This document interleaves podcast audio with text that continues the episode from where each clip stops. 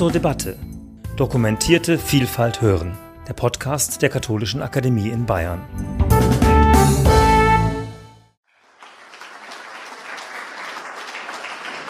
Also nochmal vielen Dank.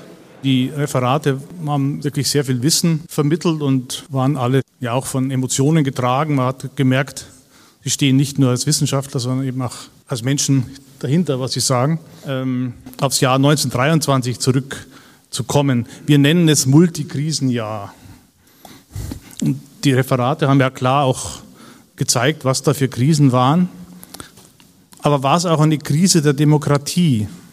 Sprich, wie tickten die Menschen? Haben die das als, hatten die Angst um die Demokratie oder hatten die eigentlich um ganz andere Sachen Angst? Also es gab natürlich äh, Menschen, die Sorge um die Demokratie hatten. Also ich würde sogar sagen, nach dem, was ich heute auch gelernt habe, die, jemand wie die Ellen Ammann gehört da dazu äh, und äh, auch viele andere. Es gab natürlich Demokraten in der Weimarer Republik, die sich auch um die Zukunft der Demokratie Sorgen gemacht haben. Was interessant ist für das Jahr 1923 ist, dass im Grunde das parlamentarische Funktionieren schon unter der Regierung Kuno, der so ein Fachmännerkabinett hatte, äh, weitgehend in den Hintergrund tritt. Das heißt, es gibt eigentlich keine wirklich parlamentarische Politik mehr. Deswegen sieht man auch 1923 wird regiert mit Artikel 48 und dann unter Stresemann zumindest auch mit Ermächtigungsgesetzen. Ja, das ist, sind, die sind finanzpolitisch motiviert. Die zeigen aber, dass die parlamentarische Willensbildung in den Hintergrund tritt. Und was aber 1923 interessant ist, ist, dass der Reichstag tatsächlich im August äh, die Kraft findet, zumindest übergangsweise eine Mehrheit zu finden, die dann auch Entscheidungen trifft und eine politische Willensbildung gewährleistet. Das ist eigentlich ein Zeichen für die Widerstandsfähigkeit äh, der Demokratie in Deutschland damals, so katastrophal dieses Jahr in vieler Hinsicht auch gewesen ist. Und ich würde sagen, also ich meine, das ist eine grundsätzliche Frage. Ich persönlich glaube ja nicht, dass es unbedingt äh, so sein muss oder auch so ist, dass jetzt die Menschen, die wählen gehen, immer demokratisch wählen, weil sie in der Wolle irgendwie reflektierte Demokraten sind, sondern sie wählen äh, diejenigen Parteien oder auch Personen, denen sie vertrauen, äh, oder wo sie eine gewisse Hoffnung haben, dass äh, die funktionale Lösungen äh, ermöglichen. Und das ist bis Mitte des Jahres 1923 in Deutschland vorbei. Also da glaubt niemand mehr kurzfristig, dass jetzt die Regierung Kuno die Probleme löst. Und anders als es dann 1932 der Fall ist, ist diese Weimarer Republik mit ihrem ja als parlamentarisch gedachten System in der Lage, hier eine Stabilisierung herzustellen. Und das ist, würde ich sagen, wenn man von Krise der Demokratie spricht, kann man das auch umdrehen und sagen, es ist eigentlich eine Stärke der Demokratie, die sich da gezeigt hat. Jetzt mal unabhängig davon, dass die Leute mit ihren vielen, vielen Alltagssorgen oder auch ihren Verhetzungen, wenn man etwa an München denkt und anderswo gedacht haben. Ja, das ist ja gar nicht unbedingt das Entscheidende. Ich möchte es nochmal aufgreifen, was Sie gesagt haben mit der Sorge um die Demokratie. Würde ich völlig zustimmen, dass es Menschen, vielleicht auch viele Menschen in Deutschland gab, 1922, 23, die Sorge um die Demokratie hatten, zweifellos. Aber es Auffällige ist doch eigentlich vor allen Dingen das, dass die Akzeptanz der Demokratie in hohem Maße zurückgegangen zu sein scheint, aufgrund vielfältiger Faktoren, die auch in dem Referat von Andreas Wirsching genannt worden sind. Aber man muss sich ja wirklich vergegenwärtigen, dass im Januar 1919 bei den Wahlen zur Deutschen Nationalversammlung und bei den Wahlen zu den anderen ersten Landtagen der deutschen Länder, einschließlich Bayerns, die drei demokratischen Parteien, BVB äh, spielt eine Sonderrolle in Bayern, die Bayerische Volkspartei, aber das jedenfalls die SPD, die sich zur Demokratie bekannte, die Deutsche Demokratische Partei und auch das Zentrum, wie gesagt, Bayern mit BVB spielt eine Sonderrolle, dass die weit eine, ein, ein, weit, ein überragendes Wahlergebnis erzielt haben mit 75, 80 Prozent, die diese drei Parteien auf sich jeweils vereinigen konnten. Und dass das erodiert ist bis hin zu den Wahlergebnissen von 1924, jedenfalls im Frühjahr, Reichstagswahl, äh, im Frühjahr 1924, wollte ich sagen, und auch bayerische Landtagswahl 1924, das ist ja offenbar weitgehend erodiert in Bayern, stärker noch als in anderen Teilen des Reiches.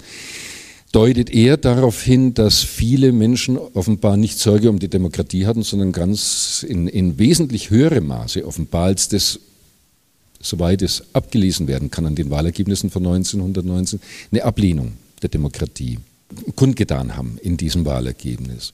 Ich finde die Frage, ähm, ob sich jetzt die Wählerinnen und Wähler in Bayern oder in, im, im, Deutschen Reich 1923 als Demokratinnen und Demokraten tatsächlich verstehen und ob sie sich bewusst von der Demokratie abwenden, eine Frage, die sich, glaube ich, in den, in den Sinnwelten 23 gar nicht so stellt. Ähm, denn wenn wir mal sehen, welche Erfahrungen haben denn die Menschen überhaupt schon mit der Demokratie machen können und was bedeutet denn tatsächlich Demokratie für eine Wahrnehmungsweise, für ein Erleben breiter Bevölkerungsschichten ähm, nach 1918, 19. Eine Demo Demokratie zeichnet sich einerseits durch Verfahrensordnungen aus, durch ähm, Beschlüsse, die durch äh, Verfahren abgesichert auf Mehrheitsbasis äh, dann tatsächlich entschieden werden in den äh, Parlamenten, gleichzeitig äh, durch, ein, durch ein Gleichgewicht oder eine äh, Gewaltenteilung äh, zwischen Exekutive, Legislative und Judikative dann nochmal abgesichert wird und so weiter und so fort. Ja? Und diese Erlebenswelt der Demokratie war 23 ja noch sehr, sehr schwach ausgeprägt. Also das waren ja, das, das war eine Bevölkerung, die erst so langsam zu Demokraten und Demokratinnen wurden. Und äh, man kann jetzt 23, wo sich dann tatsächlich, und Andreas Wisching hat das ja auch nochmal schön gezeigt, die Demokratie tatsächlich auch stabilisiert und sich durchsetzt äh, und damit äh, auch ähm, eine andere Zeitlichkeit von Entscheidungen sich durchsetzt, die länger braucht als dass so, eine, äh, so ein stark äh, beschleunigtes Verständnis von Politik, wo von einem Moment auf den anderen eine radikale Entscheidung her muss, um dann irgendwie ähm, Zukunft zu ermöglichen, abgelehnt wird. Also insofern glaube ich, kann man 23 durchaus und beziehungsweise die Folgen von 23 tragen zur Stabilisierung von Demokratie und demokratischen, ähm, äh, demokratischen Vorstellungen darüber, wie Politik zu funktionieren hat, bei. Ähm, aber man darf nicht vergessen, das waren, das waren eine Bevölkerung, die erstmal auf dem Weg war, überhaupt Demokratie auszuprobieren, zu praktizieren und zu lernen. Darf ich da vielleicht äh, kurz noch eine Bemerkung machen? Ähm, wir haben jetzt von den Wählern und Wählerinnen gesprochen. Denen kann man natürlich auch nicht so in die Köpfe gucken. Ne? Das ist auch klar. Ich glaube, was, also gerade wenn man jetzt auch einen Vergleich mal wagen will mit heute, was wirklich ein fundamentaler Unterschied ist, das ist die Rolle der Eliten. Die Eliten, äh, ich meine, so jemand wie den Gustav von Kahr, äh, das ist heute äh, auch in Bayern nicht wirklich vorstellbar. Ja. Ähm, was in 10, 15 Jahren ist, da würde ich jetzt meine Hand nicht für ins Feuer legen. Aber gegenwärtig wird man schon sagen können, die, die, die überwältigende Mehrheit der deutschen Eliten, sei es in der Politik, in der Justiz ganz wichtig, in den Medien, in der Wirtschaft, in Kultur und Wissenschaft, steht auf dem Boden der Demokratie. Ich glaube, daran äh, ist wenig Zweifel. Und äh, das war in Weimar nun wirklich anders. Das war eindeutig anders. Ähm, äh, auch da kann man, man kann das gleiche Argument sagen, dass auch die Eliten zu wenig Zeit hatten, sich sozusagen an die pluralistische Demokratie zu gewöhnen, mit ihr umzugehen. Ähm, aber äh, die ich würde mal sagen, antipluralistische und antidemokratische und auch antiparlamentarische Haltung vieler Vertreter auch sehr machtvoller Funktionseliten ist wirklich ein Belastungsfaktor für Weimar gewesen, den es heute so, also ich meine, man kann darüber streiten, aber in der Form sehe ich den nicht. Also den, den gibt es gegenwärtig zweifellos nicht, was umgekehrt ein meines Erachtens schon ein massiver Stabilitätsausweis auch für unsere Demokratie heute ist. Aber war es nicht doch so, dass, um jetzt auch in den Vergleich zu gehen, sich gezeigt hat 1923, dass Politik Politik Probleme lösen kann. Gerade heute wird oft der Vorwurf erhoben, ähm, dass Politik nicht mehr Probleme lösen kann. Also ich persönlich wäre sehr geneigt, eine Diskussion zu führen über die ähm, zu geringe Problemlösungskapazität unserer gegenwärtigen Politik. Ich glaube, das ist wirklich ein großes Thema. Ähm, und da, also ich persönlich sehe da auch Gefahren, ja, äh, weil viele, also man braucht ja nur so, nehmen Sie sowas wie, wie den Wohnungsbau etwa, ja, wo man schon sagen kann, da ist wirklich, das ist übrigens auch ein Weimarer Thema, das ist ziemlich interessant, das ist eigentlich ein deutsches Thema des 20. Jahrhunderts, der Wohnungsmangel. Ähm, aber äh, da gibt es jetzt natürlich äh, Situationen, äh, die, die schon hochproblematisch sind, auch für die, für die Alterserfahrung vieler Bevölkerungsschichten. Das sind dann Halbwahrheiten oder, oder Teilwahrheiten, die dann propagandistisch verzerrt werden und genau wie Sie sagen, der Politik vorgeworfen werden, ihr kriegt es nicht hin oder ihr denkt nur an euch selber. Und dann kommen diese Feinkonstruktionen, die da oben verstehen uns nicht und äh, beuten uns nur aus. Und ähm, da sehe ich persönlich schon Gefahren und ich finde, dass man das ein bisschen koppeln kann mit der Entwicklung des Parteiensystems. Das hat jetzt mit dem Jahr 1923 nicht ganz so viel zu tun, ein bisschen mit der Großen Koalition. Aber wir haben ja in der Bundesrepublik heute seit 15, 20 Jahren, 25 Jahren eine Rückkehr, ich spitze es jetzt mal etwas zu, der der Morphologie des Weimarer Parteiensystems. Ähm, die Zeiten, wo die beiden großen Volksparteien beide über 40 Prozent gehabt haben und mit der FDP dann so als äh, Königsmacher, ich meine, das kann man sich heute gar nicht mehr vorstellen. Ich meine, Sie alle werden sich daran natürlich erinnern, aber äh, das ist vorbei. Ja, das ist in gewisser Weise wahrscheinlich sogar eine historische Parenthese gewesen, die eher das Atypische vertreten hat. Was wir heute haben, ist ein polarisiertes Parteiensystem mit äh, wahrscheinlich ja, mehr oder minder dauerhaft äh, sechs Parteien im, in den Parlamenten. Und wir haben eine, mindestens eine Partei, die eine fundamentale Opposition macht. Die eine, also heute kam in Nachrichten auch die äh, AfD in Sachsen-Anhalt ist vom Verfassungsschutz als eindeutig extremistisch bezeichnet worden, verfassungsfeindlich. Das heißt, es ist eine Verweigerungspartei, eine, eine im Grunde Kampfpartei, die das ganze System in Frage stellt. Ähm, und das erschwert natürlich die politische Willensbildung äh, der anderen Parteien. Äh, und also so, ich hatte es vorhin ja gesagt, also eine große Koalition in der Weimarer Republik ist im Grunde ein Monstrum. Da sitzt der Reichsverband der deutschen Industrie und der Allgemeine Deutsche Gewerkschaftsverband, Bund, am Regierungstisch zusammen und die können sich nicht einigen. Das ist 1930 ist das das große Thema. Ähm, und wenn Sie jetzt an die gegenwärtige Ampelkoalition denken oder noch schlimmer, wenn man möglicherweise an Thüringen denkt, wo dann, äh, da sind in zwei Jahren oder wann die Wahlen, wo wir möglicherweise eine, eine Koalition von der CDU bis zur Linken brauchen, um die AfD irgendwie zu verhindern. Das macht mir schon Sorge, das muss ich sagen. Also weil da die parlamentarisch-demokratische Funktionalität des Systems wirklich in Frage gestellt wird. Und das ist selbstverstärkend. In dem Augenblick, wo das nicht mehr funktioniert, dann sagen natürlich dieselben äh, oder auch andere, es funktioniert nicht und äh, das, da muss was anderes her oder so. Und das ist also das ist das, was mir persönlich am meisten Sorge macht. Es hat nur begrenzt was mit Weimar zu tun. Man kann aber schon in Weimar auch beobachten, dass die parlamentarische Willensbildung nicht, also phasenweise nicht so gut funktioniert. Und das kann einen schon ja, nachdenklich machen. Zwei Gedanken vielleicht dazu. Also der erste, ähm, Sie haben eingesetzt mit der Frage, ähm, sieht man nicht an äh, dem, was dann tatsächlich oder wie 23 bewältigt wird, dass Politik Probleme lösen kann. Ähm, wenn ich jetzt auf Weimar schaue, dann zerbricht die Weimarer Republik eine übergemäßen Erwartung an den Staat, an die Demokratie, was die Problemlösungskompetenz angeht. Und äh, diese, dieses Übermaß an eine Problemlösungskompetenz des Staates führt ganz schnell zu Enttäuschungen, die sich dann gegen die Demokratie wenden.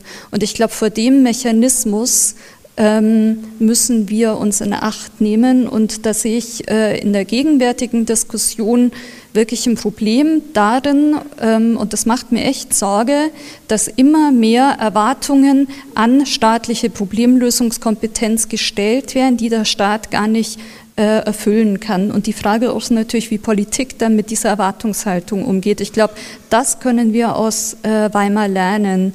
Und äh, jetzt nochmal zurückkommend auf Ellen Ammann und die katholische Frauenbewegung, die haben immer wieder darauf äh, bestanden, dass sie selber, dass zivilgesellschaftliche Organisationen Probleme mitlösen müssen.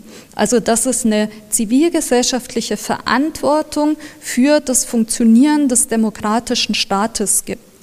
Und ähm, ich glaube, eine Stärkung der Zivilgesellschaft in vielen Bereichen der, der heutigen Bundesrepublik ähm, äh, ist eine große Aufgabe, vor, vor der wir stehen, um äh, Demokratie wieder stabiler zu machen und um solche Erfahrens- und Erlebnisräume von Demokratie auch zu schaffen.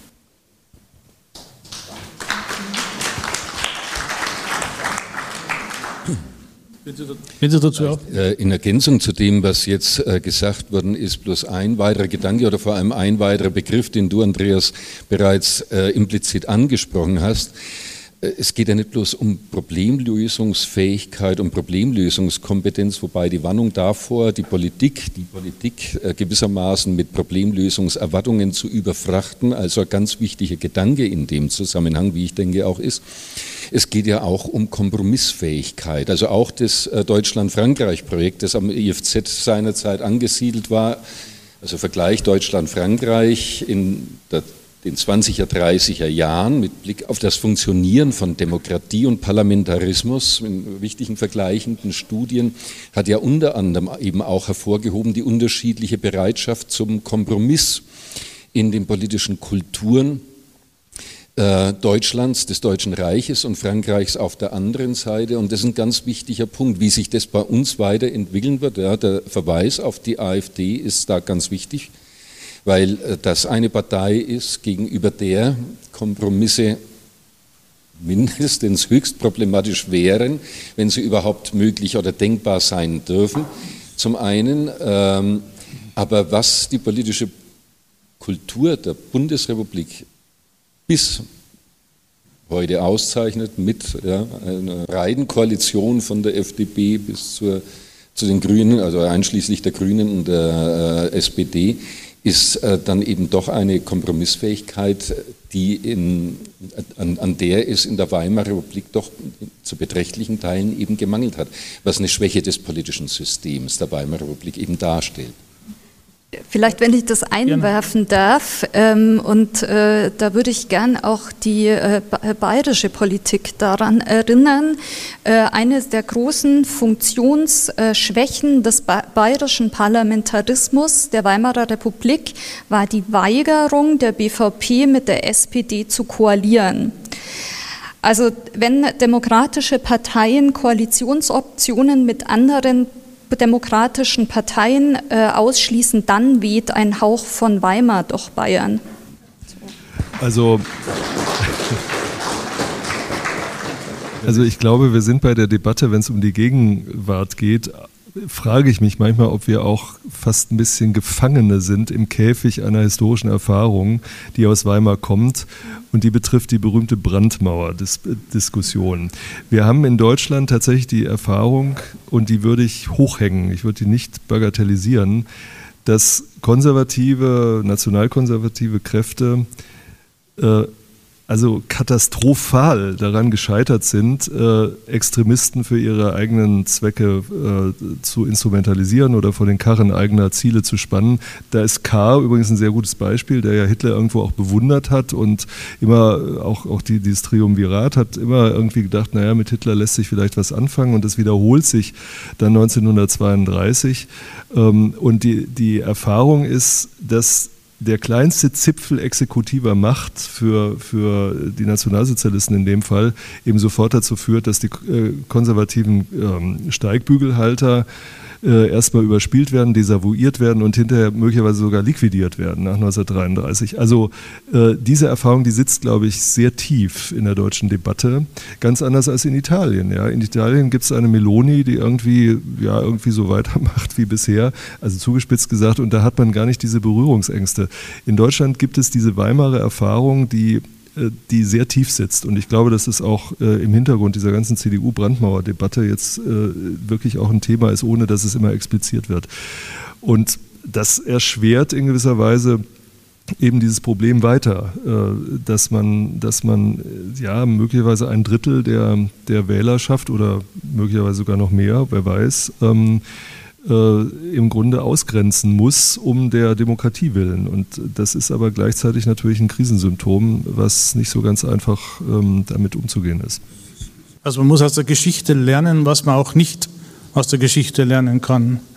Ja, das ist eine These, die Sie jetzt sozusagen weiter, weiter flechten. Äh, also ich persönlich würde mich nicht trauen, das zu sagen, denn, denn die Konsequenz dessen, was Sie sagen, wäre ja, dass man, also das ist genau die CDU-Debatte, die wir hatten jetzt vor ein paar Wochen, vielleicht auf, auf, regionaler Ebene oder Landesebene doch irgendwelche Tolerierungen durch die AfD zuzulassen oder vielleicht sogar mehr. Ähm, also ich persönlich bin ein strikter Gegner davon. Ich glaube, äh, die, die, ähm, der Extremismus darf wirklich keinen Zipfel exekutiver Macht kriegen. Aber das, das hängt auch wirklich mit der deutschen historischen Erfahrung zusammen, äh, die da doch sehr stark ist und aus Weimar kommt. Wenn ich das, wenn wir bei dem Thema sind, nochmal auf Ellen Ammann zurückzukommen, äh, weil das finde ich auch ein sehr, sehr gutes Beispiel ist, wie schnell Konservative in rechtsextreme Gedankenwelten abdriften können. Und in der Ideengeschichte des deutschen Konservatismus lässt sich das wunderbar ähm, äh, studieren, wie solche Teilidentitäten, wie geteilte Begriffe, wenn man nicht klare Definitionen ähm, und Grenzziehungen vornimmt, dann ganz schnell ins Rechte abdriften können und die Rechten sind einfach immer die extremeren, die die immer leichteren, einfacheren, äh, besser zu vermittelnden Lösungen haben als Konservative, die eher auf das Maß und die Mitte und den Ausgleich setzen. Ähm, und äh, deshalb, und das ist auch so eine Lernerfahrung aus der Geschichte des, ähm, des deutschen Konservatismus, ähm, nicht auf Weimar beschränkt, ähm, darüber hinausgehend. Und äh, ich glaube, es lohnt, sich immer wieder daran zu erinnern wenn man jetzt versucht, die zwei Sachen zusammenzuführen, ähm, wenn man sich die Probleme Weimars anschaut, also die Hyperinflation, die ja existenzvernichtend war, dann am Ende der Weimarer Republik eben die Massenarbeitslosigkeit, die eben auch ähnlich äh, gravierende Folgen hat. Natürlich gibt es auch heute Probleme, aber die sind doch bei weitem nicht so dramatisch wie diese beiden. Es gibt auch keine französischen Truppen, die das Ruhrgebiet besetzen oder auch, auch keine russischen noch. Ähm, also die, die Probleme sind ja wesentlich geringer.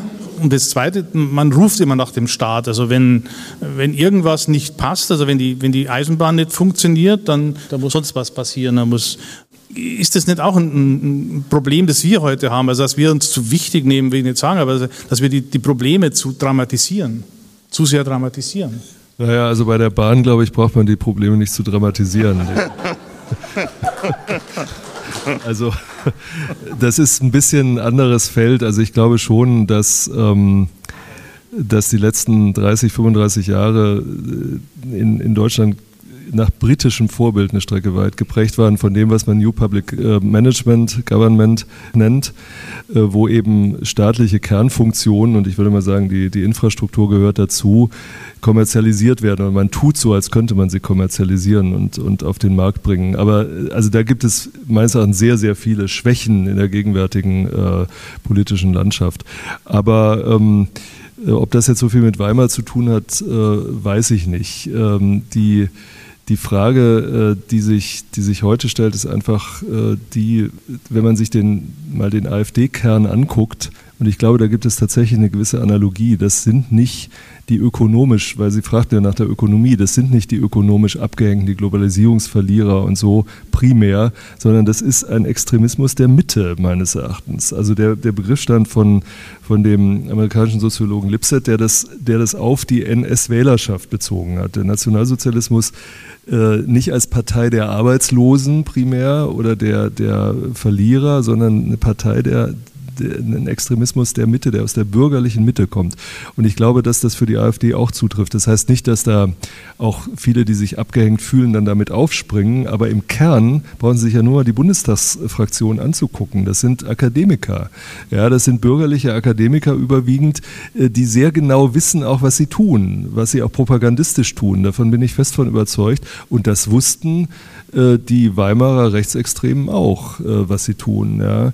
Und ähm, insofern glaube ich, ist es weniger eine ökonomische und soziale Frage, mindestens nicht im Kern, sondern es ist eine kulturelle Frage. Es ist eine, eine massive Status- und Identitäts- Unsicherheit, äh, die in der Mitte der Gesellschaft äh, Platz gegriffen hat und mit ziemlich äh, massiven Folgen. Ähm, also da sehe ich jetzt tatsächlich auch eine gewisse Analogie. Das heißt aber nicht jetzt, muss ich gleich dazu sagen, dass ich glaube, dass die AfD sowas ist wie die NSDAP. Also das nicht. Aber diese, diese Freund-Feind-Konstruktion, diese Ver diese Verhetzung der politischen Sprache, die, die ja wirklich äh, erschreckend ist, ja, die kommt daher und da würde ich sagen, gibt es gewisse Analogien. Ja. Wenn wir jetzt über Analogien äh, sprechen, dann glaube ich, äh, lohnt sich auch noch, noch mal ein Blick auf die Struktur von Öffentlichkeit und von Medienlandschaften. Und äh, das, was wir in der Weimarer Republik ähm, sehen können, ist, dass wir eine starke Fragmentierung, eine Parzellisierung von Medien, von Öffentlichkeiten haben.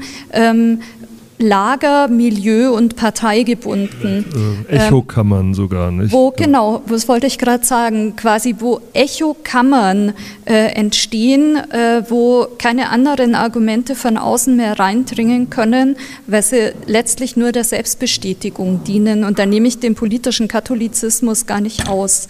Ähm, und äh, durch äh, die Macht der sozialen Medien, die sich in den letzten 20 Jahren ganz rasant entwickelt hat, haben wir jetzt wieder das Problem, dass wir genau solche Echokammern politischer Öffentlichkeit äh, produziert haben, die ganz anders aussehen, strukturiert sind und sozial ähm, basiert sind als in der Weimarer Republik, aber die eine ganz ähnliche Wirkung entfalten. Ähm, und ähm, ich glaube, ähm, eine Demokratie braucht Orte, braucht äh, Räume eines ähm, durch Verfahren und auch durch Moral, in gewisser Weise durch Anstand ähm, gelenkten öffentlichen Diskurses, wo Argumente ganz unterschiedlicher Richtungen ausgetauscht werden können. Und an solchen Diskursräumen müssen wir arbeiten. Und da hat, glaube ich, die Katholische Akademie äh, durchaus auch eine Aufgabe zu erfüllen. Wir, wir versuchen es, wir versuchen es. Danke. Kommst nach vorne. Ich wollte nur sagen, drei Begriffe oder vielleicht zwei fairerweise sind heute Abend nicht gefallen. Ausländerhass, Antisemitismus. Ich würde gerne das Panel fragen, dass Sie dann doch dazu noch Stellung nehmen, was äh, die Parallelen angeht. Und äh, ich meine, der dritte Ausdruck, der mir noch einfällt, der so am Rande natürlich schon erwähnt wurde, ist der Ausländerhass. Also ich weiß nicht, wer die FAZ liest. Äh, heute hat heute was oder gestern, gestern. hat Michael, gestern Michael Brenner einen sehr, sehr eindrücklichen äh, Artikel geschrieben über antisemitische Ausschreitungen am 9. November, in der 8. 9. November 1923 in München. Und auch das gehört zu dieser äh, Geschichte. Ähm, also ähm, natürlich die, der, der Antisemitismus war omnipräsent in der Weimarer Republik und das, ähm, das antisemitische Muster, Mobilisierungsmuster, Narrative, ein antisemitisch geprägter Hass in der gegenwärtigen Gesellschaft wieder solchen Auftrieb äh, erfährt und wiederum angefeuert durch Verschwörungsideologien aller Art, das ist mehr als besorgniserregend und ähm, auch da sehe ich einfach eine große Aufgabe auch von uns Historikern, aber von der gesamten Gesellschaft immer wieder darauf hinzuweisen. Also wenn ich das vielleicht kurz ergänzen darf, also das ist klar, das ist sozusagen the elephant in the room, den Sie genannt haben. Und wenn man sich zum Beispiel, was ich in den letzten äh, paar Tagen gemacht habe, sich nochmal anguckt, wie Hitler so agitiert in München, das ist eine dann immer wieder doch neu erschreckende Brutalität in der Anti rassenantisemitischen äh, Hetze, die einen auch heute noch fast erschrecken kann. Ja. Und das haben wir natürlich in anderer Form auch. Ich würde trotzdem sagen, also wenn wir jetzt historisch denken, würde ich unterscheiden zwischen einem auch heute, zwischen einem traditionellen äh, oder sagen wir auf längerfristige Kontinuitäten hin orientierten Antisemitismus der übrigens auch in der AfD weit verbreitet ist, das, äh, oder auch in bestimmten Milieus in der Bundesrepublik, das ist gar keine Frage, zeigen alle Studien, die es da gibt, Mitte-Studien, die neue und so, ähm, der also im Grunde lebt von der Tradition des klassischen Rassenantisemitismus, wenn man so will, wo alle diese Dinge vorkommen.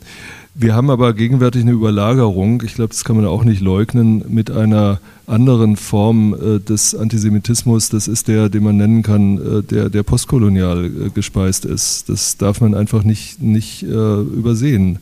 Und äh, ich meine, die Vorstellung, dass, dass das Argument, dass Israel sozusagen das letzte Projekt äh, des weißen Siedlerkolonialismus ist und deswegen universal, nicht nur im Sinne einer punktuellen Israel-Kritik, sondern universal äh, gegen Juden und die, die äh, hinter ihnen oder mit ihnen sind, ähm, verteidigt und beziehungsweise bekämpft werden muss.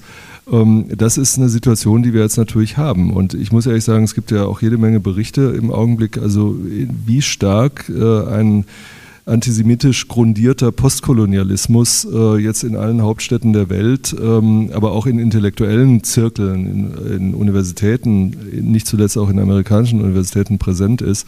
Das ist schon in der Form, würde ich sagen, neuer Kipppunkt, der das ganze Thema Antisemitismus auch noch mal neu kodiert. Das Dramatische ist, dass es natürlich Koalitionen gibt. Ne? Also ich meine, die, die äh, Vertreter, also die Deutschen in unserem Fall, Vertreter von antisemitischem Gedankengut, können sich sehr gut damit koalieren und sie können sich sogar verstecken dahinter. Das ist sozusagen noch das besonders Dramatische ähm, und sich möglicherweise auch noch als äh, Freunde der Juden kamouflieren, ja, weil sie nicht äh, unbedingt jetzt von der arabischen Welt geprägt sind. Aber also ich glaube schon, dass wir gegenwärtig eine ganz dramatische, globale, neue, also sich lange schon angedeutet habende, aber in der in, dem, in der Eskalation gegenwärtig neue Situation eines weltweiten Antisemitismus haben, der in Deutschland auch stattfindet und der wirklich dramatisch ist. Und das ist nicht einfach vergleichbar, würde ich sagen, mit dem, was da 1923 passiert. Aber trotzdem, Antisemitismus ist auch immer Antisemitismus, das ist auch klar. Vielleicht ergänzend dazu, äh, mit Blick auf die Zeit, mit der sich die drei Referate, die drei Vorträge des heutigen Spätnachmittags und Abends beschäftigt haben, also zurück um die Zeit, zur Zeit um 1920. Man muss ja ganz klar sehen, dass Antisemitismus, Rassenantisemitismus, völkisches Denken, das antisemitisch war von Grund auf, dass das um 1920 ja nichts Neues war, sondern es gab entsprechende Vereinigungen bis weit in äh, die hm, bürgerliche Rechte hinein, bürgerliche und adliche Rechte hinein, in der sich Teile der Eliten sammelten. Das war nichts Neues. Aber was offenbar doch der Fall war und was ich jedenfalls auch mit jüdischen Beobachtungen der Zeit denken würde, ist, dass es im Ersten Weltkrieg und unmittelbar danach eine erhebliche Verschärfung des Antisemitismus gegeben hat. Das sind Beobachtungen, auf die Juden, deutsche Juden selbst reagiert haben. Äh, Jakob Wassermann, Mein Weg als Deutscher und Jude, ist 1920 erschienen, ist nur ein prominentes Beispiel dafür, dass das sich wesentlich verschärft hat. Ähm, man muss die Kontinuitäten herausstellen zum Antisemitismus des Kaiserreichs, auch dessen Stärke, aber vielleicht doch sehen, dass hier offenbar der Erste Weltkrieg tatsächlich so etwas wie ein Kipppunkt, Kipppunkt war, für den Antisemitismus und dessen Erstarken, für den eben nicht allein Hitler und die NSDAP und andere standen, sondern der ganz tief und weit in das bürgerliche Lager unterschiedlicher Couleur, nicht nur auf der rechten, hineinreichte. Wie weit sich das parallelisieren lässt zu gegenwärtigen Erscheinungen, lasse ich eher dahingestellt, dass es wichtig ist, natürlich nicht nur zu sehen, was sich jetzt auf der Seite von pro-palästinensischen Demonstrationen tut, in der gegenwärtigen historischen Situation, sondern auch äh, zu sehen, was sich intellektuell an Diskursen abspielt, in denen antisemitische Haltungen dann wieder, also jedenfalls virulent scheinen. Äh, das denke ich, das halte ich auch für, für ungemein wichtig. Ja, jetzt könnte man natürlich noch Stunden weiter sind. Die Themen sind viel, aber jetzt, äh, jetzt würde ich sagen, wir haben jetzt 20 Minuten überzogen. Das ist gut. Ich danke Ihnen auf dem Podium sehr, sehr herzlich für Diskussion und Referat. Und ich danke dem Heiligen Rest, dass er geblieben ist. Einen guten Nachhauseweg und vielen Dank, dass Sie gekommen sind.